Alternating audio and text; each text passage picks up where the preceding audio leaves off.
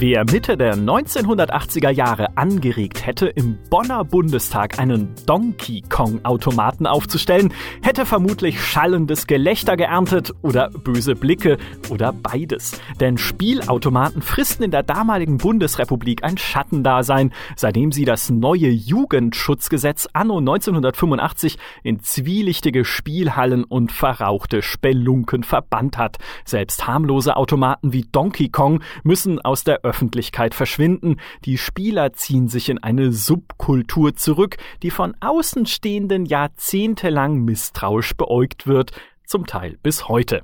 Soweit zumindest die Situation in der Bundesrepublik. Doch damals gibt es ja noch einen zweiten deutschen Staat, die Deutsche Demokratische Republik. Und in deren Prestigebau, dem Ostberliner Palast der Republik, stehen seinerzeit tatsächlich mehrere vom Staat selbst entwickelte Automaten der Marke Polyplay.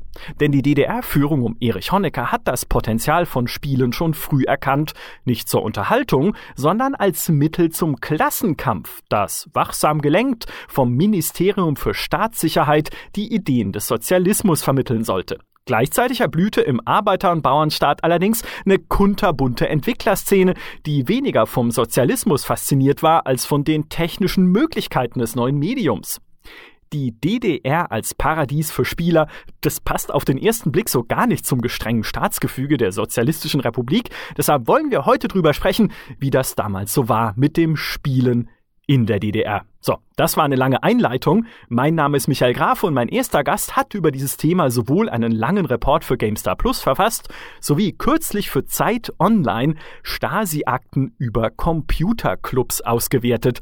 Dennis Giesler, herzlich willkommen. Hallo. mein zweiter Gast hat seinerzeit in der DDR die Lust am Spielen und am Spielemachen entdeckt und bis heute nicht verloren. Timo Ullmann vom Berliner Entwicklerstudio Jäger. Hallo Timo. Hallo und guten Abend.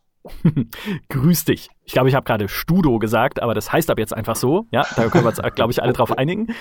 Ähm, Dennis, ich würde gerne mit dir loslegen, weil diese ganze Geschichte zurückgeht auf einen Vorschlag von dir, denn du hattest damals mir dieses Thema vorgeschlagen für einen Report für GameStar Plus. Hey Micha, lass uns doch mal was machen über Spielen in der DDR. Kannst du dich noch dran erinnern, was dich an diesem Thema fasziniert hat und wie du drauf gekommen bist? Ja, voll. Da habe ich die letzten Tage auch verstärkt äh, drüber nachgedacht, nochmal, wo das eigentlich herkam. Also es ist jetzt mittlerweile schon über zwei Jahre her. Ähm, die Idee ist in einem Uniseminar entstanden. Und zwar hatten wir damals ein Reportageseminar und ähm, da habe ich über die lange Nacht der Computerspiele an der HTWK, das ist die Hochschule für Technik, Wirtschaft und Kultur hier in Leipzig, geschrieben. Die gibt's jetzt schon mehrere Jahre, über zehn Jahre. Und ähm, dort stellt äh, René Meyer, der ist in Leipzig relativ bekannt und auch in Deutschland in der Retro-Szene, ähm, ja, der ist ziemlich bekannt. Und der stellt da immer seine alten Computer und äh, Konsolen aus. Und da waren noch viele alte Geräte und teilweise auch äh, Sachen eben aus der DDR, unter anderem ähm, eine Spielekonsole und alte DDR-Computer. Und da habe ich mir gedacht, mhm. okay, wie, wie sah das eigentlich früher aus? Und ähm, ja, so ist die Idee entstanden. Ja, das ist ja auch wirklich was, wie ich, äh, wie ich eingangs gesagt hatte, das passt so im Kopf erstmal gar nicht zusammen. Wenn du so an die DDR denkst, dann siehst du halt irgendwie graue Plattenbauten, Uniformen, Nachbarn, die sich gegenseitig belauschen, aber Games eigentlich nicht. Also irgendwie, ne, das ist, ist so nichts, an das man in erster Linie denkt. Timo, wie war denn das bei dir damals? Ging das euch dann auch so? Habt ihr auch so gedacht, Games, das ist so ein Westing, damit haben wir nichts am Hut? Äh, und dann hat sich einfach irgendwie so entwickelt? Oder wie kamst du damals dazu zum Spielen? Ähm, also mich hat immer fasziniert alles, was äh, rund um Computer äh, oder mit Computern zu tun hatte. Also damals äh, ist ja wirklich schon sehr lange her, gab es ja noch gar nicht so viele Computer, die irgendwie in unserem Leben verbreitet waren.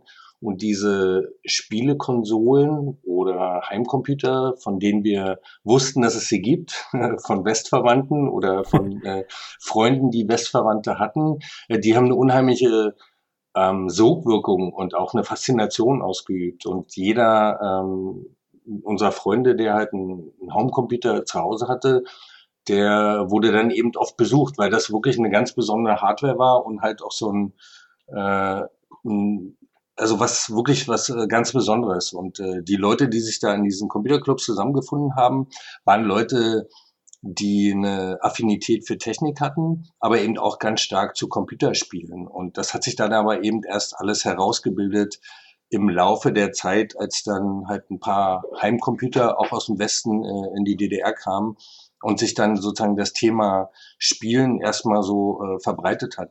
Gab auf ein paar Jahrmärkten oder auf ein paar Weihnachtsmärkten gab es immer so ausgemusterte Automaten, so Arcade-Machines äh, aus dem Westen. Und äh, die haben wir dann auch äh, sozusagen gedaddelt bis zum Umfallen. Aber viel cooler war dann natürlich später, als wir dann selber Heimcomputer hatten. Und da waren halt diese Computerclubs äh, ein super gutes Medium oder äh, eine Möglichkeit, äh, sich mit Gleichgesinnten zu treffen und äh, sozusagen die Lust am Spielen und an der Technik auszuleben. Mhm. War das denn dann tatsächlich auch in der DDR entwickelte Technik? Weil es gab ja den äh, KC, den Kleincomputer. Und das, das sind alles so absurde Geschichten, muss ich ehrlich sagen. Ja. Also alles, was Dennis auch recherchiert hat für diese Artikel, die er geschrieben hat für uns und die Zeit, ist fantastisch. Denn das erzähle ich jetzt kurz, weil die waren ja ursprünglich geplant als HC, nämlich Heimcomputer.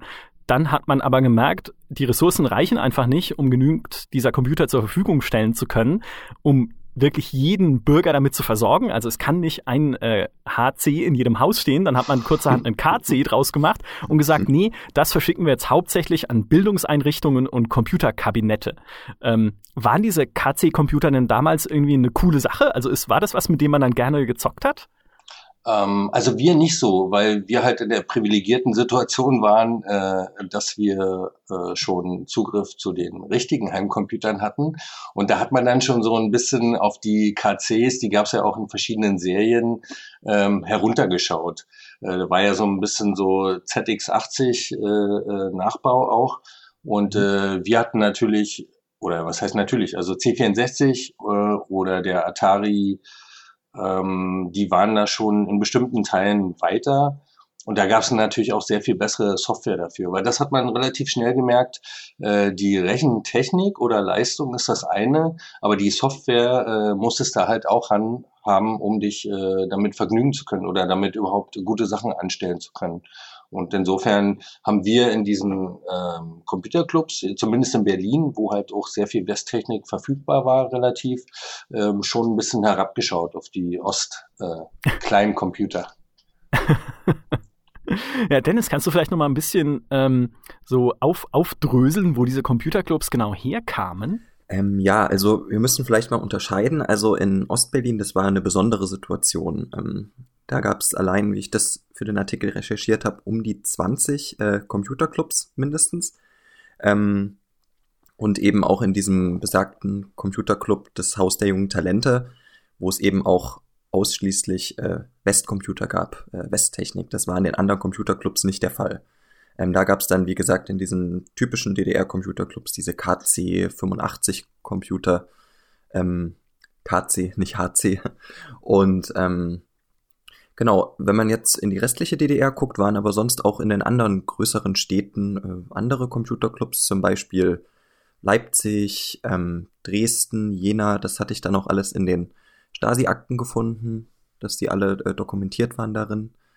Ähm, ja, und die begannen ungefähr ab Mitte der 80er Jahre so aus dem Boden zu sprießen überall. Ähm, das lag natürlich auch daran, dass es ab 1984, 85 dann überhaupt erst äh, eigene DDR-Computer äh, gab. Vorher gab es die halt noch nicht. Mhm.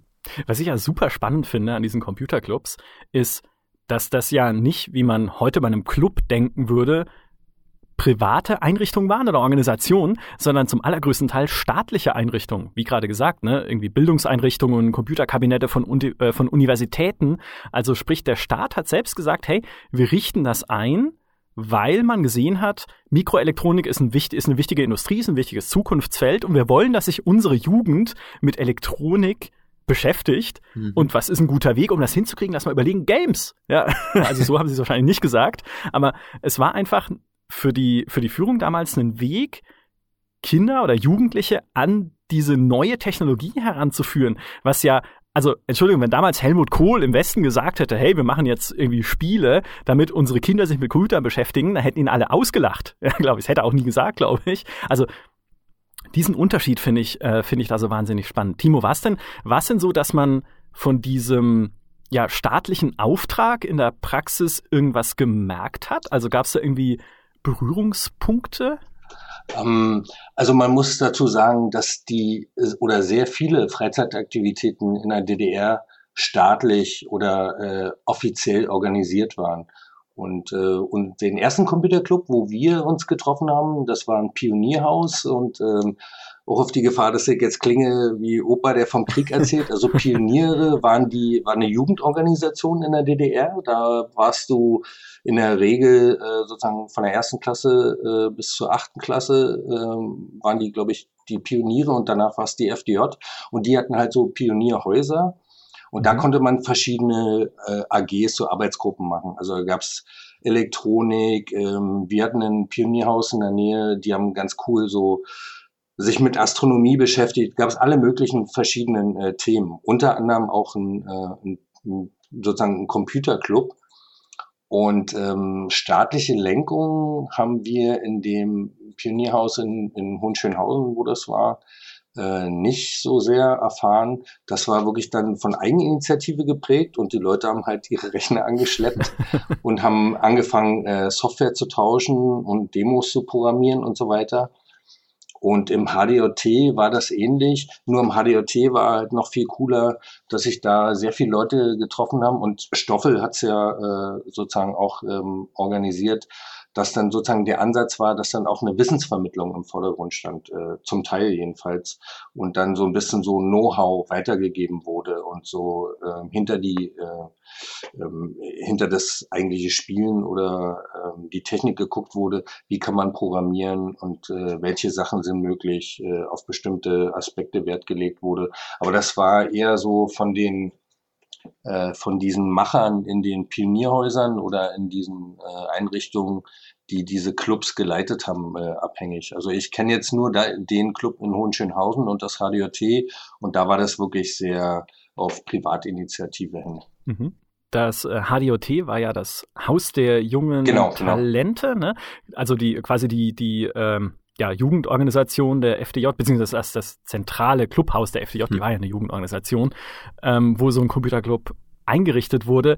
Äh, Dennis, hast du denn, also äh, beziehungsweise ich weiß ja, dass du hast, aber ich frage trotzdem äh, ganz unschuldig, hast du denn bei, dein, bei deiner Recherche in den äh, Stasi-Akten nachlesen können, was denn der Staat davon hielt, dass sich da plötzlich jede Menge Jugendliche trafen, irgendwie komische Technologien benutzt haben, darunter ja auch Westtechnologie, irgendwie ein C64 oder so, inklusive Spiele und ähm, ohne großen direkten staatlichen Einfluss da miteinander diese Technologie ausprobiert haben. Also gab's gab's da misstrauische Augen? Ja, voll. Also ähm, wir müssen vielleicht nochmal unterstreichen, also das genau das Haus der jungen Talente dieser Computerclub eben das zentrale Clubhaus der FDJ war.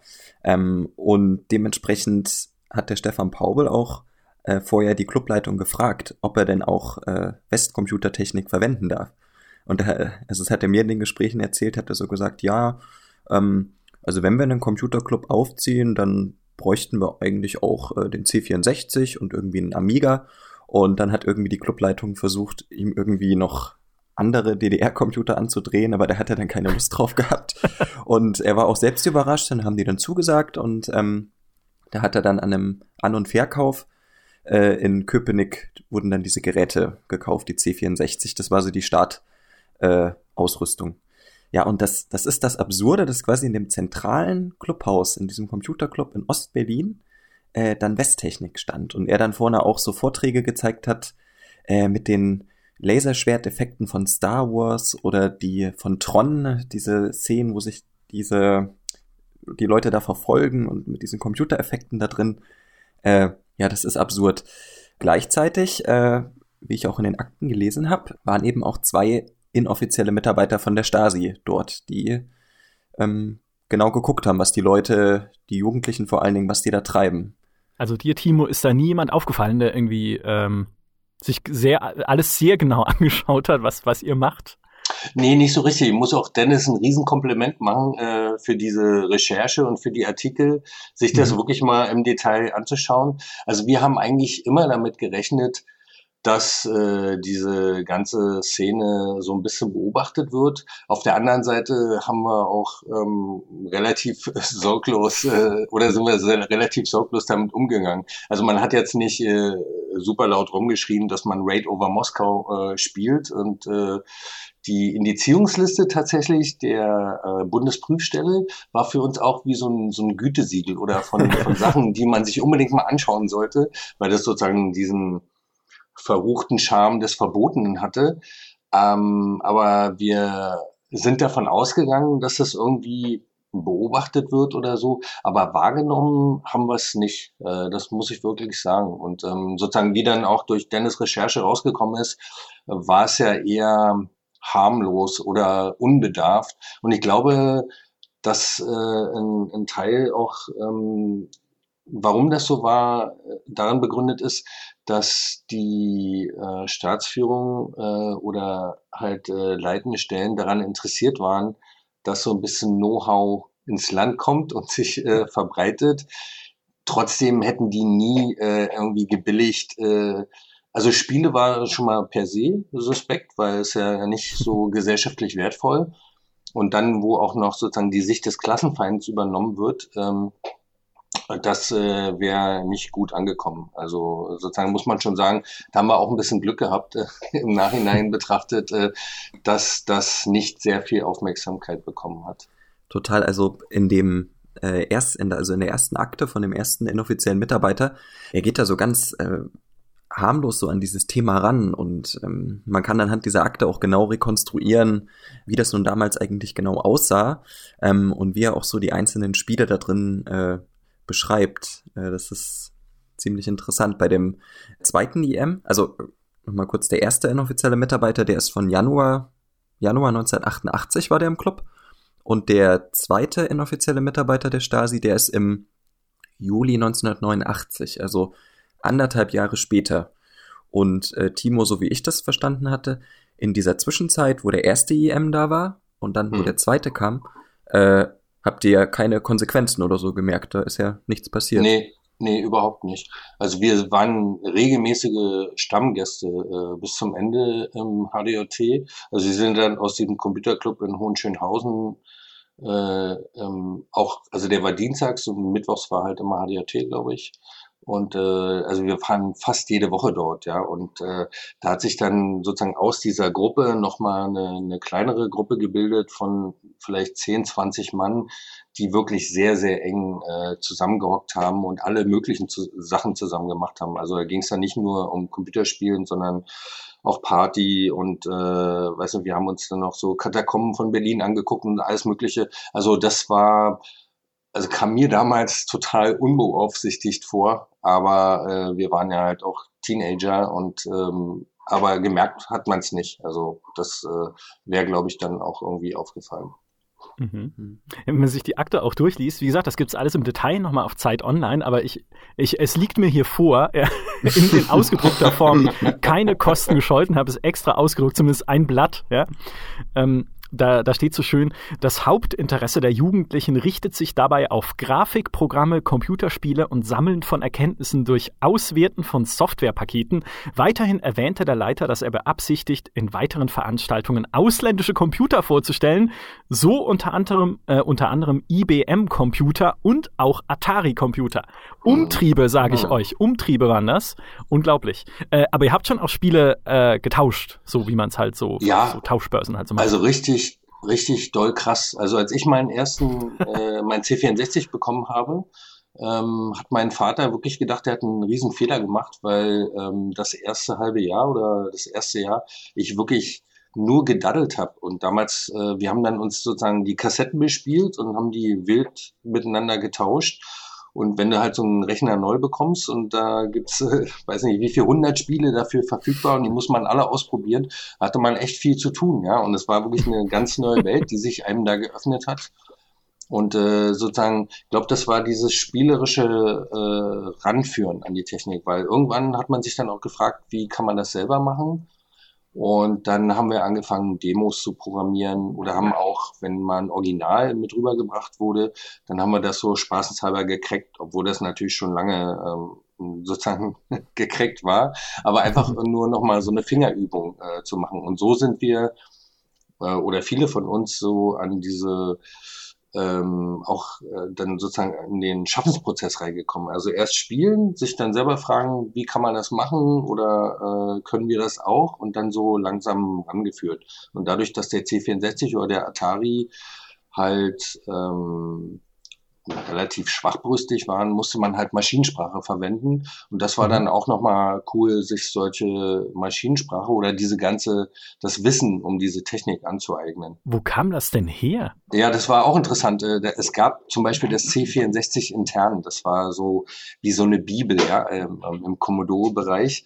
Und äh, damals gab es ja keine ähm, Kopierer und äh, wir hatten ja auch nicht die Möglichkeit, äh, einfach jetzt mal bei Amazon so ein Buch zu bestellen, sondern wir haben dann wirklich äh, äh, Roman, hier ein Mitgründer von Jäger, dessen Vater war Fotograf. Der hat dann das C64 intern, das ist ein dickes Buch, Seite für Seite abfotografiert und uns vervielfältigt. Ähm, und dann hatten wir da sozusagen so eine, so eine Kopie vom C64 intern, die Happy, nee, Happy Computer nicht, die C64er, diese Zeitung, die ist durch alle Hände. Also wenn jemand so ein, von der Oma so eine Zeitung mitgebracht bekommen hat, dann hat man die erst selber gelesen und wirklich von Seite 1 bis zur letzten Seite komplett durchgelesen, alle Listings abgetippt und dann wurde die weitergegeben. Also da wurde sehr viel geteilt auch. Mhm. Meinst du denn, dass ihr, wenn du ihm sagst, sich in Maschinensprache einarbeiten, alles sich so selbst, ähm, ja, selbst aneignen gewissermaßen, mhm. dass ihr damit auch anders gelernt habt als vielleicht Entwickler im Westen und dadurch vielleicht auch irgendwie andere Fähigkeiten entwickelt habt? Nee, glaube ich nicht. Also die mhm. äh, Szene in Westdeutschland und auch in Skandinavien, die waren äh, super fit. Also ich glaube, das liegt eher darauf, auf welcher Maschine man äh, beginnt. Und halt auf dem C64 oder auf dem Atari war man schon gezwungen, sich äh, auf so eine Maschinenebene zu begeben, um mit den Maschinen was Nennenswertes anstellen zu können. Mhm. Und das haben wir halt gesehen bei den Demos oder bei den äh, bei den ganzen Gruppierungen, die auch in, in, in Westdeutschland dann dies gab und in Skandinavien, die haben halt tolle Sachen gemacht und das haben wir uns dann auch angeguckt und haben versucht, dem nachzueifern. Ja. Was ich ja sehr spannend finde dabei, ist so ein bisschen wenn man sich, wie ich vorhin in der Einleitung gesagt habe, ähm, wenn man sich so die, die, die Spiele-Subkultur in Westdeutschland zu der Zeit anguckt, ich überspitze es jetzt ein bisschen, aber es war schon eher eine Kultur, die sich so aus der Öffentlichkeit oder von der Öffentlichkeit entfernt hat. Gerade weil eben Videospiele nicht in, an irgendwelchen öffentlichen Orten aufgestellt werden durften, also Arcade-Automaten, oder mhm. wenn doch, dann durfte man sie nur benutzen ab 16 Jahren unter Begleitung Erziehungsberechtigter. Ja, das stand so im Jugendschutzgesetz drin. Nur wenn der Papa mit dabei ist, darf ich Donkey Kong spielen. Und das auch nur, wenn sie nicht auf Gewinn ausgelegt sind. Also bei so Glücksspielmaschinen war es dann komplett verloren. Na, wenn du irgendwie äh, Geld verdienen konntest damit, dann war das eh, musste das eh dann irgendwie verschwinden in Spielhallen oder sowas. Aber dadurch, es war zumindest so mein Gefühl auch, als ich Dennis ersten Artikel für uns gelesen habe, dadurch hatte Spielen im Westen sowas, ich will nicht sagen Verruchtes, weil das stimmt nicht, das wäre zu hart, aber so ein bisschen was Verbotenes, sowas Eingeschworenes. Und in der DDR, so las ich es zumindest durch diese Computerclubs, die ja was Gemeinschaftliches, Öffentliches waren, hatte es eher sowas Verbindendes. Während man im Westen vielleicht eher so als Spieler, also es gab natürlich auch Entwickler, die sich da zusammengetan haben und coole Studios, die gegründet wurden und so weiter. Aber vielleicht als Spieler selber hat man sich da immer noch bisschen isoliert gefühlt, vielleicht lange Zeit. Weiß nicht, Timo, kannst du das nachvollziehen oder ist es? Nee, also wir waren auch eine verschworene Gemeinschaft. Also wir haben uns halt über diese Clubs äh, kennengelernt, aber das, das waren nicht viele Leute und das waren sozusagen fast immer dieselben. Also ich glaube, das Muster, dass wir die Nerds waren und nicht die Coolen, war auch hier äh, ganz eindeutig vorherrschend.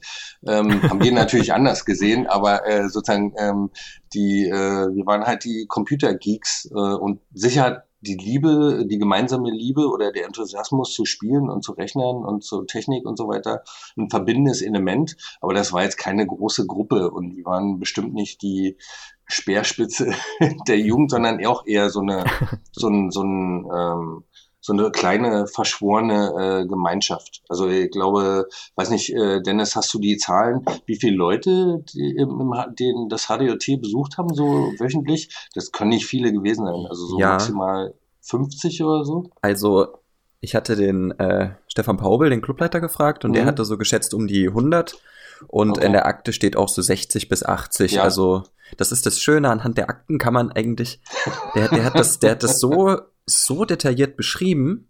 Da hat man so richtig Kino, Kino im Kopf, so dass man das genau sieht. Das, und dann konnte man das gut verifizieren. Ähm, ich würde noch sagen zu diesen zu dieser Szene der Spieler. Also bei meiner Recherche hat sich auch das Bild ergeben, dass das so wie so ein Flickenteppich über der ganzen DDR ist. Überall so kleine eingeschworene Szenen. Zum Beispiel in dem Gamester-Artikel hatte ich ja auch äh, mit André äh, Weißflug und äh, Bernd Bayreuther gesprochen, die ja zum Beispiel im mhm. Erzgebirge mhm. dort äh, in so einem Computerkabinett äh, von der Schule gelernt haben. Das ist da in dieses Computerkabinett ist auch ganz absurd. Das ist in dem Schloss von diesem kleinen, von diesem kleinen Ort oben in so einem Turm von diesem Schloss ist dieses Computerkabinett gewesen. Mit so einem ganz äh, alten DDR-Computer noch, der mit so einer Folientastatur war, so da konnte man kaum drauf schreiben, hat, haben die zwei gesagt. Ähm, ja, und dort war eben auch so wie so ein kleines Zentrum von Spielern, dann Ostberlin, äh, Leipzig, genau, dass das quasi ganz viele kleine Punkte waren, wo sich eben die Leute damit äh, auseinandergesetzt haben, aber jetzt kein, ja, so Massenphänomen. Es waren halt wirklich größtenteils äh, auch Jugendliche und junge Erwachsene, die sich damit auseinandergesetzt haben und jetzt nicht die breite Bevölkerung. Ja, mhm. ja. das lag, glaube ich, auch zum Großteil daran, dass die Hardware, die war echt super schwer zu bekommen. Also wenn du keine Verwandten im Westen hattest, dann ähm, gab es vielleicht noch die Möglichkeit für viel Ostmark dir so einen Rechner zu kaufen, aber die waren so wertvoll. Ich glaube, ein C64 und eine, ein Diskettenlaufwerk konnte man für ein Auto tauschen. Und ähm, sozusagen gibt es so ein bisschen den Stellenwert wieder. Also hatten halt auch nicht viele Leute die Möglichkeit, so einen Rechner zu Hause zu haben. Und das war sozusagen unser Ein und alles. Wir haben die dann immer Handtücher eingepackt und im Aktenkoffer in den Club geschleppt. Aber ähm, das äh, sozusagen war nicht was, was der breiten Masse an Leuten äh, möglich war, überhaupt so, so einen Rechner zu bekommen. Ja, vor allen Dingen, ihr wart ja noch besonders äh, privilegiert mit dem C64, also für den Großteil der DDR-Bevölkerung, so habe ich das äh, erfahren in der Recherche, äh, war dann selbst schon der KC dann schon was Besonderes, was einfach wirklich fast niemand hatte, weil einfach zu wenig produziert wurden. Ähm, genau. Dann hatten den so kleine, kleine Betriebe oder so, wie bei dem, bei den Zweien im Erzgebirge, ähm, die dann dort ein bisschen programmiert drauf hatten und dann ist auch eine witzige Anekdote, die haben zum Beispiel, äh, das hatte ich auch in den Artikel geschrieben, bei einem Kollegen äh, in Chemnitz, der hatte einen C64 und hatte da Elite drauf. Und dann haben sich die zwei ihre Fahrräder geschnappt und sind da aus dem Erzgebirge mit den Fahrrädern bis nach Chemnitz gefahren, 60 Kilometer, um sich da das Spiel anzugucken. Und äh, waren da total geflasht von. Und ja, also man hat da wirklich viel äh, Aufwand betrieben, um da Computer zu sehen und vielleicht sogar Westcomputer und dann diese Spiele da drauf. Auf jeden mhm. Fall. Wir haben auch Pilgerfahrten innerhalb der Stadt unternommen, äh, um zu Leuten zu kommen, die einen Amiga hatten oder einen Atari ST, weil die eben noch sehr viel mächtiger waren äh, und sehr viel coolere Spiele hatten. Ja, also sozusagen und da hat sich dann schon gelohnt, mal einen Wandertag zu machen, um sich den neuesten Schrei äh, der Technik und der Spiele anzuschauen. Mhm. Wandertag.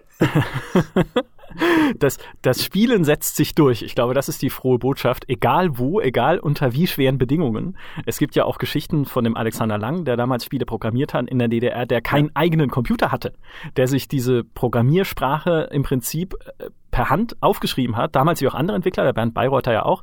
Und das dann im Fall von Alexander Lang im Kaufhaus in den Computer eingegeben hat, der dort mhm. stand. Kaufen konnte man ihn nicht, dafür gab es zu weniger, man konnte ihn benutzen und dort konnte er dann sein Spiel quasi programmieren. Was spannend ist an der Sache, ist natürlich der Gedanke, wie wäre das weitergegangen, wenn die Mauer nicht gefallen wäre. Und es war ja tatsächlich so, dass es auch, auch das in Westdeutschland mehr oder weniger undenkbar in den 80ern, würde ich sagen. Es gab ja sogar vom Staat veröffentlichte Spiele für den KC-Computer. Dazu mhm. gehört ja unter anderem vom Alexander Lang äh, das Spiel Digger, was ein Boulder Dash-Klon war, oder eben von dem André Weißflug, den wir auch schon erwähnt hatten, das Pengo, was auch ein Boulder Dash-Klon war. Boulder Dash war ein super Spiel auch. Ähm, genau. Und äh, beide, beide wurden dann aufgekauft äh, vom von einem Mikroelektronik äh, VEB, einem volkseigenen Betrieb, also so einer äh, verstaatlichten Fabrik im Prinzip kann man sagen, die das dann selbst veröffentlicht haben auf Spielekassetten. Also sprich, da ist der Staat noch als Publisher aktiv geworden für Spiele, natürlich von äh, KC-Computern, also hätten natürlich keine C64-Spiele vertrieben, aber Sie hatten dann ja auch schon geplant, also es gab zumindest Pläne, wer weiß, ob es denn realisiert worden wäre, aber es sollte sogar einen speziellen 16-Bit-Computer aus der KC-Serie geben ja. Für den Einsatz für Spiele. Mhm. Also ja, die na, gab einige Pläne und äh, so, sie sind ja immer ähm, der Westtechnik äh, ähm, hinterhergehechelt, aber die KCs waren halt auch in diesen äh, dann aufkommenden Computerkabinetten in den Schulen. Zumindest in Berlin hatten wir, äh, wenn ich das richtig erinnere, im, im letzten Jahr oder in den letzten zwei Jahren hatten wir dann solche Computerkabinette äh, am ähm, Gymnasium oder sozusagen an der, damals hieß das erweiterte Oberschule. Und da gab es dann diese ähm, kleinen Computer, an denen man dann sozusagen auch Basic und äh, bestimmte Programmiersachen machen konnte. Und die waren dann Teil des Unterrichts. Also der Wunsch war schon da, die äh, Technik oder alles, was mit EDV zu tun hatte, auch äh, stärker in den äh, Lehrplan mit aufzunehmen. Timo, du hast doch auch gesagt, wenn ich mich recht entsinne, dass ihr bei der Ingenieurshochschule in Ostberlin dass sie sich doch da immer gefreut haben, wenn ihr, also wenn man sich da beworben hat, wenn man irgendwas mit Computer gemacht hat, im Haus der jungen Talente war, im Computerclub. Das war, das war sozusagen wie ein Eignungstest oder sozusagen damit hat man schon mal eine gute Box gecheckt, wenn, äh, als wir das gesagt haben, äh, also wenn es dann darum ging, wo werden wir mal studieren, war halt, äh, mein erster Wunsch war Informatik und da waren aber meine äh, schulischen Leistungen nicht gut genug äh, für die, äh, für Ilmenau. Und dann gab's halt die Ingenieurhochschule und ähm, Informationstechnik. Und die, als sie dann gehört haben, dass wir in unserer Freizeit programmieren und so, haben die gesagt, das ist super, genau solche Leute brauchen wir. Und ähm, dann sind wir richtig mit denen ins Fachsimpeln gekommen bei so einem Bewerbungsgespräch. Und da hatte ich schon das Gefühl, ähm, dass äh, die sozusagen genau solche Leute dann auch äh, suchen oder für Studium und sich davon auch viel versprechen. Genau. Mhm. Jetzt war es ja auch so, dass, äh, du hast ja vorhin schon gesagt, ne, man war auch in der DDR dann irgendwie als Spieler schon Teil einer kleinen Gruppe, ja, und äh, mhm. so nicht der, der großen Öffentlichkeit. Und es war ja auch so, dass äh, der Dennis unter anderem für Recherchen einen Artikel ausgegraben hat aus dem November 1989, also im Prinzip kurz vor der Wiedervereinigung, ähm, aus der Zeitschrift äh, Funkamateur. Einen Artikel mit der Überschrift Bombenballern Metzeln, in denen es um Ballerspiele aus dem Westen geht, ähm, die Gewalt, Menschlichkeit, äh, Menschlichkeit, um Gott, Menschenfeindlichkeit natürlich und Brutalität wie eine Epidemie und Wohn- und Kinderzimmer tragen würden. Ähm, unter anderem dann auch verbunden mit äh, Nazi-Rhetorik, dass dann irgendwie in diesen Spielen Großdeutschland noch in Ordnung sei und es um den Endsieg gehe und sowas, weil ja die äh, BRD damals in der Staatsräson der DDR der Nachfolgestaat war auch des NS-Regimes, also um das dann noch weiter zu diskreditieren. Und da muss ich sagen, das sind jetzt Töne, die kommen uns dann auch wieder bekannt vor, so ein bisschen, ja, also so aus, aus äh, westlicher Sicht dann gesehen. Also dieses arg ablehnende dann doch gegenüber Kriegsspielen, in dem Fall natürlich noch mal mehr, wie du vorhin auch gesagt hast, Timo, gegenüber Spielen, die dann auch noch gegen die Sowjetunion gerichtet waren, wie eben ein äh, Raid over Moskau, aber auch generell gegenüber allem, in dem geschossen wird, in dem irgendwie gekämpft wird, in dem halt irgendwie, ja, keine Ahnung, also so klassische äh, klassische Kriegsgeschichten. Das ist, habt ihr von dieser Rhetorik dann auch was mitgekriegt so oder war euch das eher wurscht? Also und es war uns äh, wurscht äh, im Kleinen und, und wir hatten halt auch das Glück, dass es uns nicht ähm, betroffen hat. Aber uns war schon bewusst, also dass äh, so Spiele wie Raid over Moskau oder Beachhead, ähm, also oder überhaupt so, äh, muss man ja auch sagen, dass ein Großteil der Spiele auch so äh, sehr martialisch äh, dahergekommen sind äh, und ähm, dass das äh, von äh, der Staatsführung nicht gutiert worden wäre. Ähm, also das war eigentlich klar. Deswegen ähm, hat man versucht, das auch nicht an die super große Glocke zu hängen. Und ähm, ich glaube, das ist halt ein Phänomen, da kommt eine neue ähm, Jugendkultur auf oder ein, ein neues mhm. Medium etabliert sich und äh, wird von den Altvorderen halt skeptisch beäugt. Ja. War genauso wie bei der Popmusik oder Rockmusik. Und ähm, so war es dann eben auch äh, sozusagen was Übergreifendes, dass äh, in der DDR und in der BRD äh, sich ältere Menschen gefragt haben, äh, verdirbt das nicht die Jugend? Äh, und mhm. ähm, halt äh, mit unterschiedlichen Ausrichtungen und wie gesagt, äh, für uns war halt diese, diese äh, Indizierungsliste, äh, ich glaube, die auch in der 64er ab und zu mal abgedruckt war, das war dann schon sowas, ähm, also da gab es großes Interesse und die Spiele musste man alle mal gesehen haben irgendwie. Und da waren ja wirklich aus heutiger Sicht echt harmlose Sachen dabei, so äh, wie, wie Blue Max, glaube ich, äh, und, ja. und so eine Geschichten. Mhm. Ja, halt eine andere River Zeit. Ja, das Gaming ist halt, äh, genau, River Raid äh, oder Kommando. Äh, Rambo. Sozusagen, ja, Rambo. Das, äh, da haben halt die sich schwer getan, damit äh, dieses neue Phänomen auch zu begreifen und dem nicht nur ablehnend gegenüberzustehen, sondern auch zu sehen, äh, was daraus mal werden kann. Aber ist, glaube ja. ich, äh, auch nicht ungewöhnlich für eine neue Kultur, die aufkommt. Wahrscheinlich nicht. Das Interessante ist, ähm, der Autor von dem Artikel in dem Funkamateur, das habe ich durch die Aktenrecherche rausbekommen, ähm, das war der, wie nenne ich es mal, der Leiter der Propagandaabteilung von der Gesellschaft für Sport und Technik der paramilitärischen mhm. Massenorganisation. Ähm, daran kann man dann rekonstruieren, dass auch früh die Spiele in der DDR ähm, ideologisch vereinnahmt werden sollten. Also, dass die quasi mhm. dann genutzt wurden, für den Marxismus-Leninismus und eben diese, diese eigenen DDR-Spiele wurde bewusst drauf gezeigt, ja, unsere Spiele sind harmlos, bei uns gibt's sowas nicht, was natürlich der technischen Limitiertheit geschuldet war, ähm, um gleichzeitig mit dem Finger auf den bösen Westen zu zeigen, seht ihr, was draus wird, wenn man dort Spiele entwickelt und spielt. Und deswegen darf das auch nicht zu uns kommen. Mhm. Ja. Es gibt ja auch die, die Geschichte, die du recherchiert hattest von dem Raimo Bunsen, auch einem Entwickler aus äh, Ostdeutschland damals, der auch ein Ballerspiel gebaut hat, mehr oder weniger, das Contra hieß, das aber eigentlich das war, was westliche Spiele auch gemacht haben zu der Zeit, nämlich du hast dann Elitesoldaten gespielt, der ein Land befreien muss, das äh, irgendwie von Feinden besetzt ist oder bedroht wird.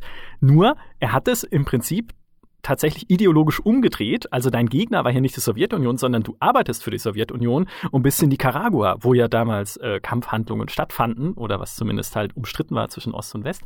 Und selbst da wurde dann dessen nicht er selbst, sondern sein Vater angerufen von äh, einem Mitarbeiter des äh, Staates, der gefragt hat, wie es denn sein kann, dass der liebe Herr Sohn Kriegsspiele programmiert. Es ist nichts drauf passiert, ja, es gab irgendwie keine Konsequenzen. Ihm geht es gut bis heute, aber da zeigt sich halt, man hatte schon tatsächlich sehr, ich will nicht sagen Angst, aber man war schon sehr vorsichtig im Umgang mit diesen gerade kriegerischen Spielen, selbst wenn sie halt die Sichtweise umgedreht haben auf die der Sowjetunion oder der sozialistischen Staaten. Also das, das fand ich ganz interessant.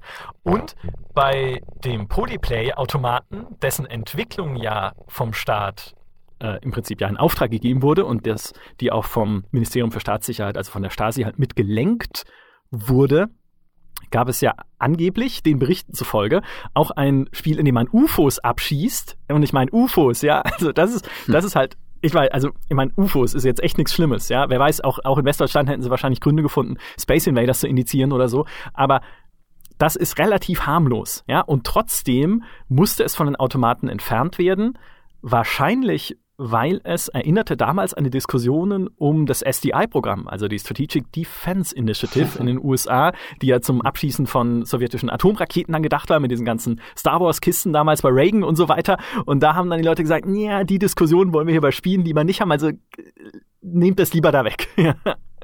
also ja, diese, diese politische Ebene war schon ja sehr spannend. Voll. Es gibt auch noch dann, wenn man das Ganze umdreht, äh, wurde gesagt, dass dieses Hirschspiel, wo man quasi Hirsche abschießt, bloß erlaubt wurde, weil Honecker so gern jagen gegangen ist.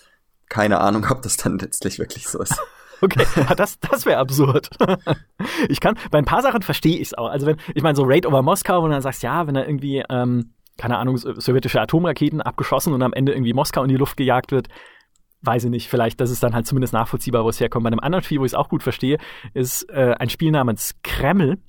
Das ist ein satirisches Strategiespiel, basiert auf einem Brettspiel aus der Schweiz, in dem man im Prinzip zehn Sowjetpolitiker beeinflusst. Ja, also man legt so fest, wie viel Einfluss man ausübt als äh, Spielcharakter auf die. Und einer von denen muss dann später Präsident der Sowjetunion werden. Und wer wird das? Naja, derjenige, der halt dreimal in Folge die Oktoberparade abnimmt. Ja, und dann gibt's irgendwie noch Karten, die den Krankheiten zuweisen und ihr Alter. Und dann wird's am Ende der 80-jährige Typ, der eh nichts mehr kapiert, aber passt schon, weil er hat ja dreimal die Parade abgesessen. Und, und da verstehen dann auch, ja, ähm, dass man da vielleicht ein bisschen vorsichtiger rangeht, wenn man irgendwie ähm, eine Behörde ist, die mit der Sowjetunion auch viel zu tun hat. ähm, aber äh, bei ein paar Sachen wie diesem UFO-Spiel, da erklärt sich's mir irgendwie so gar nicht. Ja, ich glaube, das war sowieso das Narrativ äh, der DDR, dass äh, sozusagen bei uns alles gut ist und sozusagen nur die, die schlimmen Einflüsse, die kommen aus dem Westen und müssen abgewehrt werden. Deswegen war die Mauer ja auch der antifaschistische Schutzwall. Mhm. Und so gesehen war schon das Bestreben da, ähm, dieses ganze Star Wars, ähm, das war auch immer ganz interessant. Äh, Star Wars wurde echt verteufelt, weil daraus auch so die Geschichte gebaut wird, dass das Imperium äh, ist, äh, ist die Sowjetunion und äh, die Rebellen sozusagen ist der Westen. äh, wurde über alles wurde diese äh, oder auf alles wurde dieser Systemblick äh, ähm, angewendet und äh, ja, also deswegen durfte dann, äh, sollte auch nicht viel äh, geschossen werden. Mhm. Aber es wurde ja auch nicht alles verteufelt. Also ich war letztens hier in Leipzig äh, zu so einer Ausstellung Popmusik und da ging es dann auch um Hip-Hop. Und ähm, als dann der Hip-Hop in die DDR übergeschwappt ist, dann wussten die, wusste die Staatsführung auch erst nicht richtig, was sie dann, wie sie damit umgehen sollen. Äh, bis sie dann auch irgendwann gemerkt haben, wie sie das doch für sich ideologisch äh, vereinnehmen, vereinnahmen können. Und ähm, haben dann einfach direkt, so, gab es so eine eigene Hip-Hop-Crew der DDR, weil dann damit quasi gezeigt wurde, wie schlimm der Kapitalismus doch ist und dass das hier bei uns im Osten ja nicht der Fall ist. Ja, genau. Wir haben damals den Film Beat Street von Harry Belafonte, genau. der lief im Osten und der hat uns auch wahnsinnig inspiriert. Also wir haben uns dann so, es gab keine weißen Handschuhe zu kaufen. Da haben wir, sind wir an der Apotheke so Hautextrem-Handschuhe und haben dann auch so Breakdance gemacht am S-Bahnhof Landsberger Allee mit so einem Mono-Kassettenrekorder. Und äh, sozusagen das war auch ähm, toleriert, ja. Also war ungewöhnlich, dass da so ein paar Handeln stehen und, äh, und Musik und, und, und Tanzen. Äh, ähm, aber sozusagen da war jetzt ist nichts äh, äh, Schlimmes bei rausgekommen. Ich weiß, äh, dass auch im Haus der jungen Talente war noch oft solche ähm, Ausscheide, wo sozusagen junge Bands äh, und, und Künstler sich ähm, bewerben konnten, äh, sozusagen für, um später dann für Konzerte und so weiter äh, gebucht zu werden.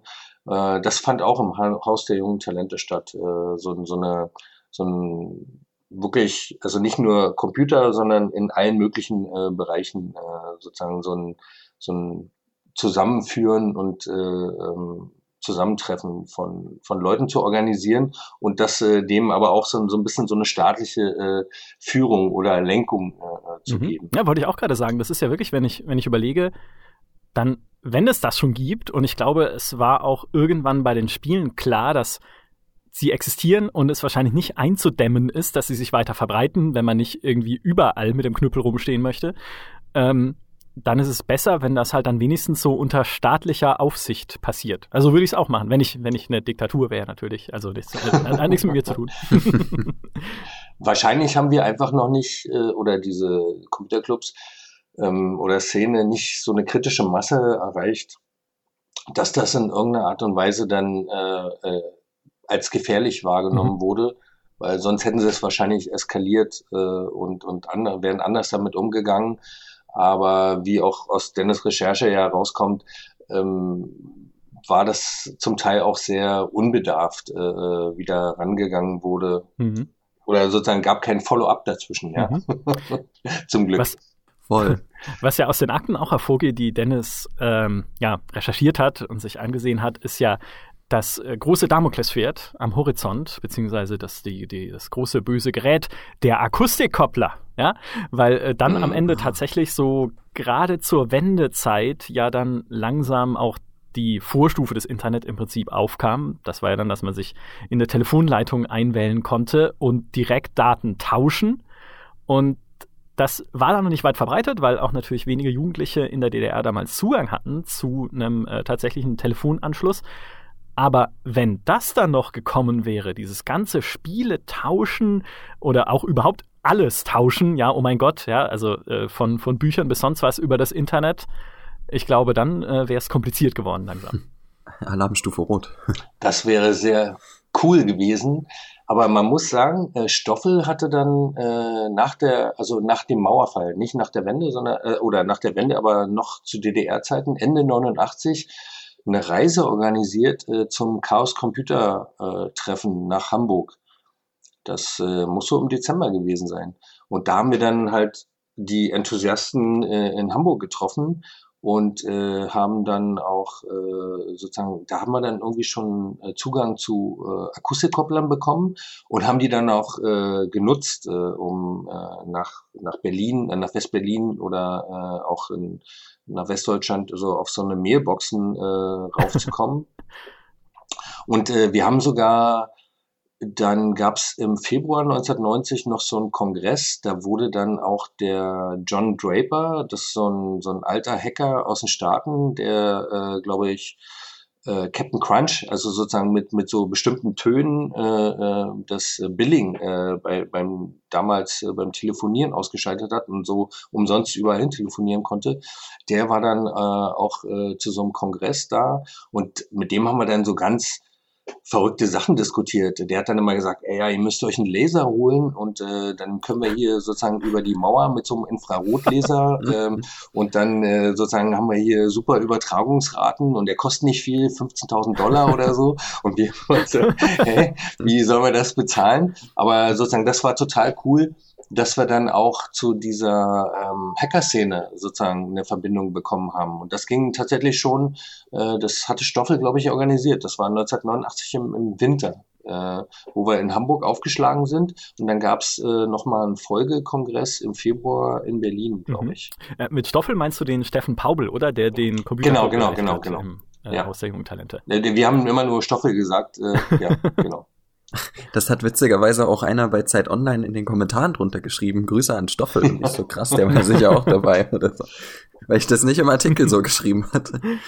War das eigentlich so, dass es in dieser Spiele-Freak-Szene dann damals viel Austausch gab über diese Computerclubs hinaus? Also gab es da auch irgendwie Kontakte in andere Städte, wo man dann mit anderen Clubs irgendwie zusammen was unternommen hat oder sich ausgetauscht hat? Äh, nicht so richtig. Also wir hatten nach Dresden oder nach Leipzig hatte ich einen Kontakt, äh, der mal bei mir war ähm, und dann sozusagen Offline-Datenverkehr, also mit seinen ganzen Kassetten gekommen ist und dann haben wir geguckt, äh, was er hat, was ich habe und das haben wir getauscht. Aber es gab so einen zentralen Punkt, die in Leipzig fand in der DDR äh, die, die Frühjahrs- und die Herbstmesse, die weiß gar nicht, wie die hieß, irgendwie Leipziger Messe ähm, statt. Ja, Frühjahrs- und Herbstmesse. Genau, genau. Und da gab es einen Atari-Stand und einen Commodore-Stand. Und das waren Pilgerstätten. Und äh, so haben sich äh, zum Beispiel die Gründer hier von Jäger auch äh, kennengelernt äh, ähm, im Zug auf dem Weg nach Leipzig. Ähm, und da sind wir wirklich, wir haben an diesem Stand rumgegangen, da gab es ja nichts ähm, also in der Hoffnung, irgendwie, es gibt vielleicht eine Software zum Abstauben oder äh, mal gucken. Und äh, aber das waren wirklich so eine Pilgerstätten, wo, glaube ich, die ganzen Begeisterten aus der DDR hingefahren sind, um sich äh, auf dem letzten Stand zu halten. Das hatte auch der Raimo Bunsen noch gesagt bei meiner Recherche, dass er dann, also er hat einfach das ganze Jahr über auf diese Messen gewartet und hat dann seine ganzen Spiele damit hingebracht. Dann hat die dann diese Computer drauf genau. gespielt, die sonst irgendwelche Programme hatten wie, was war es, das, das zum Erfassen von Altpapier waren da so Programme drauf, ja. Und dann hat er das drauf kopiert und am nächsten Tag war irgendwie auf jedem Computer sein Spiel und er hat dann gesagt, das waren nicht die frühesten Herbstmessen, das waren die Gamescoms der DDR, das dann genannt. ja, so ein, so ein bisschen war das so. Also waren wirklich Also Pilgerstätte ist nicht übertrieben. Also die Enthusiasten sind dann immer auf dem Weg nach Leipzig gewesen, um halt äh, mitten, sich miteinander zu treffen, aber eben auch die neueste Technik zu sehen. Mhm. Und äh, man muss ja auch zu eurer, falls sich jemand das fragt, der jetzt gerade zuhört, zu eurer Ehrenrettung sagen, ihr habt ja nicht mal gegen Urheberrecht verstoßen, weil es gab keins. Nicht, zumindest nicht für Software, weil es gibt eine Grundsatzentscheidung des Leipziger Bezirksgerichts vom September 1979, das weiß ich natürlich auswendig, klar, wer kennt sie nicht, dass Software, Software weder als wissenschaftliches Werk noch als gestalterische Leistung gilt. Und damit war es im Prinzip, äh, de facto gab es keine Raubkopien, weil es besteht kein Urheberrechtsschutz auf Software. Wir haben äh, vor kurzem mit CD Projekt gesprochen im Rahmen von einer Doku über die Entstehungsgeschichte von CD Projekt und GOG.com in Polen. Äh, empfehle ich jedem, sich mal anzuschauen. Super schönes Video, gibt's exklusiv bei GameStar Plus. Sehr cool, die da erzählen, wie sie so angefangen haben. Und ein Element davon ist auch, bis in die 1980er Jahre gab es auch in Polen kein Urheberrecht.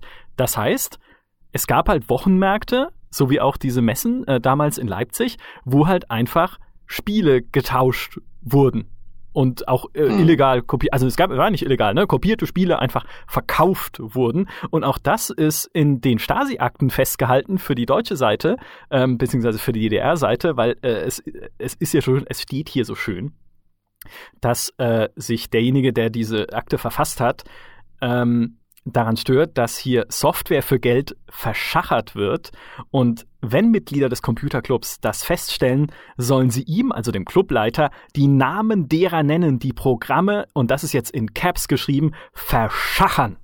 Die will er eine mhm. auf eine schwarze Liste des Computerclubs äh, setzen, um damit erzieherisch vorzugehen. ja.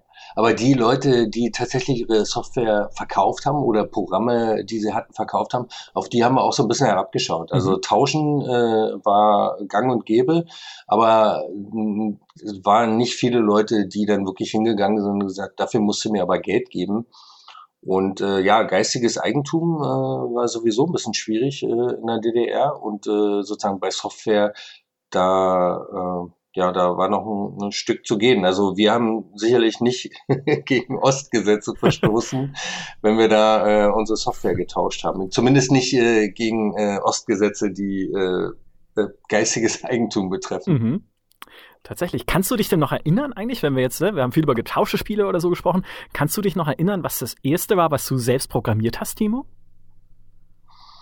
Ähm, das erste, was wir selber, waren so Demos. Also wir haben ähm, Musiken, Roman, also auch ein Gründer von Jäger, wir haben äh, auf dem C64 haben aus den Last Ninja Spielen äh, die gesamten Musiken rausgerippt und haben die dann in einen in, mit einer kleinen, mit, mit einer Scrollschrift versehen und ein bisschen Grafik und man konnte man sich sozusagen auf Knopfdruck alle Musiken aus äh, den beiden Spielen äh, hochholen.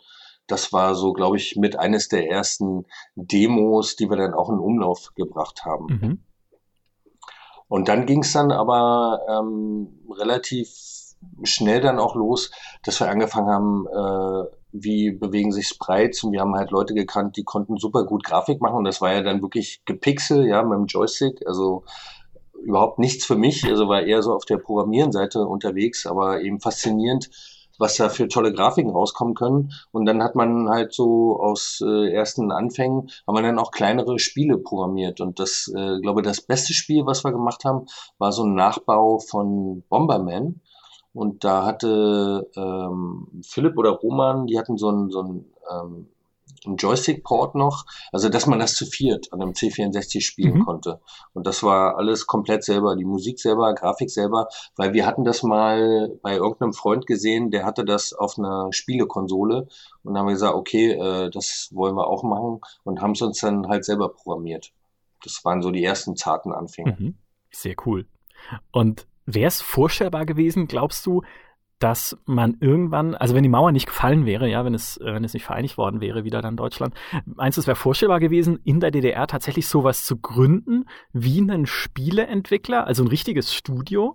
Nee, also glaube ich überhaupt nicht. Also ich glaube, die haben wirklich, die haben das ähm, hingenommen oder, oder toleriert äh, zu einem gewissen Grad, aber dass da jemand mit Spielen oder mit äh, solcher Unterhaltung Geld verdient und, und vielleicht sogar äh, wie sagt man, wertvolle Computerressourcen dafür verschwendet, um Spiele zu machen. Äh, das, also glaube ich nicht, kann ich mir schwer vorstellen. Ich meine, Flo und äh, so, die haben halt äh, auch programmiert. Das waren aber so eher so, so Use Cases. Also äh, fällt mir schwer, mir ein, ein, ein Spielestudio in der DDR vorzustellen. Dafür waren Spiele einfach nicht, äh, also überhaupt nicht wichtig mhm. genug. Mhm. Aber wer weiß. Ja, vielleicht im staatlichen Auftrag dann, so wie bei Polyplayer auch, ne? Also. genau, genau. Also vielleicht äh, sowas, äh, so, das hätte aber dann, glaube ich, dann auch so einen edukativen Hintergrund mhm. gehabt oder eben ganz klar so eine Ausrichtung, ähm, äh, wo man es dem Staatsfeind mal richtig zeigen kann. André, der hat ja dieses äh, Pengo-Spiel äh, programmiert mhm. und ähm, man muss aber mal schauen, dass das haben die sich ziemlich gut, also es hatte sich ziemlich gut bezahlen lassen. Also ich glaube, Der er hat da, glaube ich, 8000 ja. Ostmark für dieses Pengo-Spiel bekommen. Da hat dann Mühlhausen, dieses, dieser volkseigene Betrieb, die haben gesagt, ähm, ja, das finden wir super. Äh, die sind auch auf den zugekommen und ähm, haben dann nur gesagt, ja, kannst du deinen Namen aus dem Vorspann bitte rausmachen und dafür unseren Namen reinmachen, damit es so wirkt, als ob sie es gemacht hätten. Und er hat da dann 8000 Ostmark bekommen. Äh, 6 oder 8000. Und das, also das war fast ein Jahresgehalt. Und äh, ähm, also als Jugendlicher, das war sensationell. Also ist der Hammer. Als äh, Flo mir das hinterher erzählt hat, äh, also ich konnte es auch erst gar nicht glauben, dass äh, das möglich gewesen sein sollte. Aber ja, ähm, hat äh, gab's, aber war echt eine super krasse Ausnahme. Ich glaube nicht, dass da ein Regelfall draus geworden wäre, beziehungsweise dass die irgendwie ein großes Interesse mhm. daran gehabt hätten, da eine Spieleindustrie ins Leben zu rufen. Also ich könnte mir das auch so vorstellen mit diesen Auftragsarbeiten vielleicht und das ähnlich wie beim Polyplay, wo ja dann auch so eine Geheimabteilung mit Stasi-Mitarbeitern quasi im regulären Betrieb war, dass das vielleicht auch so bei Entwickler in Anführungsstrichen Entwicklerstudios äh, so gewesen wäre oder halt wirklich nur harmlose Spiele, die sie jetzt schnell aufkaufen können, was dann so ganz ohne irgendeine Angriffsfläche zu bieten. Das kann ich mhm. mir vorstellen. Mhm. Äh, Timo, war das dann, äh, war das trotzdem irgendwie damals ein Traum, das irgendwann mal beruflich zu machen, so wie du es ja heute machst, ja, tatsächlich bei Jäger, selbst Spiele machen zu dürfen? Oder war dir da eher realistisch und hab gesagt, ach komm, das bleibt jetzt hier irgendwie ein Hobby und wir lernen was Richtiges, sozusagen? Nee, nee, also war auf alle Fälle ein Traum. Aber es war auch irgendwie klar, wenn man sich die gesellschaftliche Realität anschaut, dass der wahrscheinlich nicht verwirklichen, äh, sich verwirklichen lässt. Und äh, für uns war es dann wirklich der absolute Glücksfall, dass dann Ende 89 die Mauer gefallen ist äh, und wir im Prinzip uns dann in, äh, doch noch äh, dazu, äh, also dass es dazu gekommen ist, dass wir ein Studio gegründet haben, um Spiele zu machen. Ja? Also das war im Osten undenkbar. Also und wäre halt ein, so, so wie so eine Fata Morgana gewesen. äh, und dann halt ist es möglich geworden. Mhm. Und was ich auch noch äh, sehr bemerkenswert fand, ist äh, ein kleiner letzter Aspekt noch aus dem Artikel von Dennis, den du für die Zeit geschrieben hast, dass es ja quasi ja bis zur Wendezeit noch vollkommen okay und üblich war, Spiele zu tauschen. Uh, weil mhm. ja auch, wie, wie angesprochen, ne, es gab ja dieses Urheberrecht in dem Sinne nicht für Software. Und aber nach dem Mauerfall mhm war es dann plötzlich äh, das erste, was halt Leute gekriegt haben, die über Anzeigen in Magazinen Spiele zum, zur kostenlosen Vervielfältigung angeboten haben, Post von Abmahnanwälten. Na danke. Ja. Voll. Ja. Ja, das ist der. Also die Leute waren es einfach gewöhnt, auch wie in Polen oder so, ständig die Spiele zu tauschen, da hat man nichts Illegales dahinter gesehen.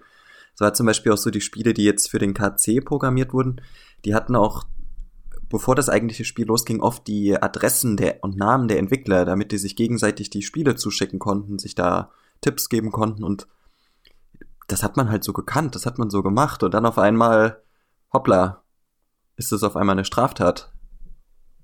Mhm. Krass. Wir hatten auch den, den Freiherr vor Grafenreuth, der war ja so ein eine, eine wichtige Figur in dieser ganzen äh, Abmahnmasche. Äh, der hat dann auch, äh, glaube 1990 auf diesem Kongress äh, ähm, einen Vortrag äh, dazu gemacht. Ähm, also wir haben dann schon, natürlich wussten wir, dass es in, in Westdeutschland illegal ist, äh, sozusagen, weil die Software halt verkauft wird und wenn man sich äh, die kopiert, äh, dass das äh, sozusagen nicht so richtig äh, zusammenpasst. Uns war das egal. Wir wussten auch, dass wir keinen wirtschaftlichen Schaden anrichten, weil sozusagen es gab sowieso äh, die Software nicht zu kaufen. Aber dann später ist es relativ schnell dann ähm, äh, hat sich umgedreht. Zum Beispiel mein letzter Crack, den ich gemacht habe, war Last Ninja 3. Das war, glaube ich, äh, so zu äh, in 1990 äh, auf dem C64. Und dann habe ich auch damit aufgehört. ja, aber letztlich ist ja dann tatsächlich alles gut geworden im Prinzip. Also dadurch, und das ist ja im Prinzip die Essenz dieses Themas, deswegen am Anfang auch dieses, dieses Spielerparadies so, äh, ja, wie gesagt, bisschen schon überzeichnet haben, aber dann am Ende war es ja, wie du vorhin auch gesagt hast, Timo im Vorgespräch, eine schöne Zeit für euch alle. Und dadurch, dass ihr oder dass der Staat auch dafür gesorgt hat, dass ihr herangeführt werdet, konnten ja dann diese Studios überhaupt erst gegründet werden und dadurch gab es ja dann später auch unter anderem Spiele eben von Jäger wie ein Spec of the Line oder dann auch wie von dem Bernd Bayreuther und von dem André, äh, André Weißvolk, die ja Radon Labs dann zusammen gegründet haben, das äh, Schwarze Auge Drakensang und viele andere schöne Sachen. Also es gibt so viele schöne Spiele, die wir im Endeffekt Spielern, äh, Quatsch, Spielern, ja, Spielern und Entwicklern aus der DDR, aus der ehemaligen DDR verdanken, dass ich sehr froh bin, dass damals eben entschieden wurde, hey, wir müssen die Jugend irgendwie an Spiele heranführen. Auf jeden Fall.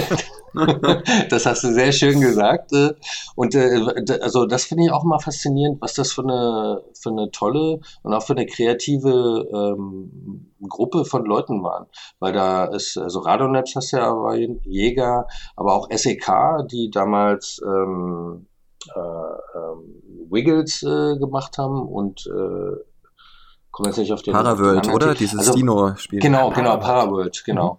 Und ähm, also da waren echt viele Leute, die jetzt heute auch nicht unbedingt äh, Studios gegründet haben, aber die so Musik machen, äh, äh, Bücher schreiben oder Anwälte auch, ja. Also unser Anwalt, äh, der Klaas, der kommt auch aus dieser Szene. Der hatte damals, jetzt darf ich sagen, äh, ein Atari. Aber wir sind trotzdem Freunde geworden. äh, weil sozusagen die äh, über die Systemgrenzen hinweg, weil die äh, sozusagen so dieses Fanboy-Tum, das gab es damals auch. Wenn du ein C64 hattest, dann äh, waren die anderen Rechner äh, halt nicht so gut. Und genauso haben die Atari-Leute und die Spektrum-Leute äh, die Welt auch gesehen.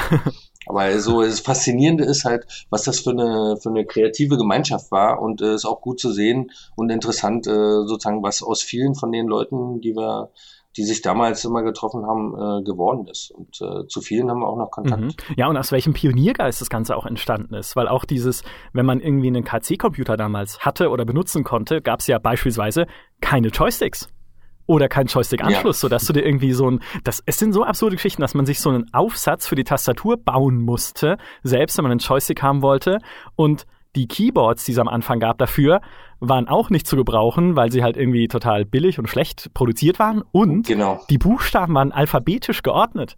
Das geht nicht mal in meinen Kopf. Die Folientastatur war das. Ja, die Folientastatur. Ja. Die berühmt-berüchtigte.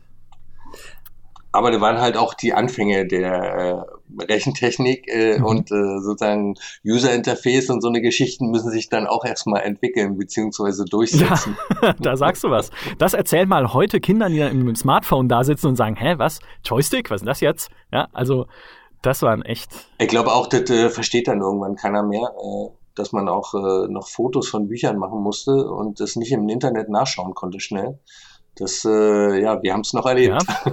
Ich meine, ich habe heute was ausgedruckt. Ja, äh, ich kann es beweisen. Es liegt hier neben mir. Wer kennt denn heute noch einen Drucker? Also gut, okay, naja, vielleicht ein bisschen übertrieben, aber wir machen lieber top moderne Medien wie Podcasts. Ich danke euch beiden für diese spannenden Einblicke in äh, die Spieleszene damals in der DDR. Wie gesagt, ich finde, also das ist eine Geschichte, die es echt verdient, beleuchtet zu werden und äh, erforscht zu werden, weil wir einfach nur sehr wenig drüber wissen, aber wie ich gerade schon gesagt habe, sehr viel davon haben und ihr sehr viel verdanken bis heute.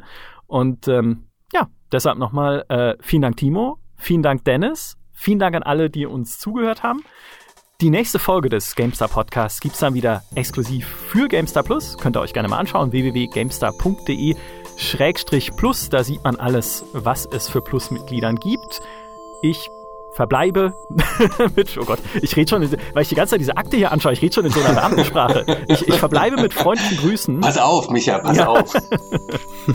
verschachern. Ähm, genau, wir verschachern, wir verschachern hier noch ein bisschen Spiele, wenn die Mikros aus sind. Ich hoffe, es hat euch Spaß gemacht, uns zuzuhören. Nochmal vielen Dank an meine Gäste und bis zum nächsten Mal. Tschüss. Tschüss. Tschüssi.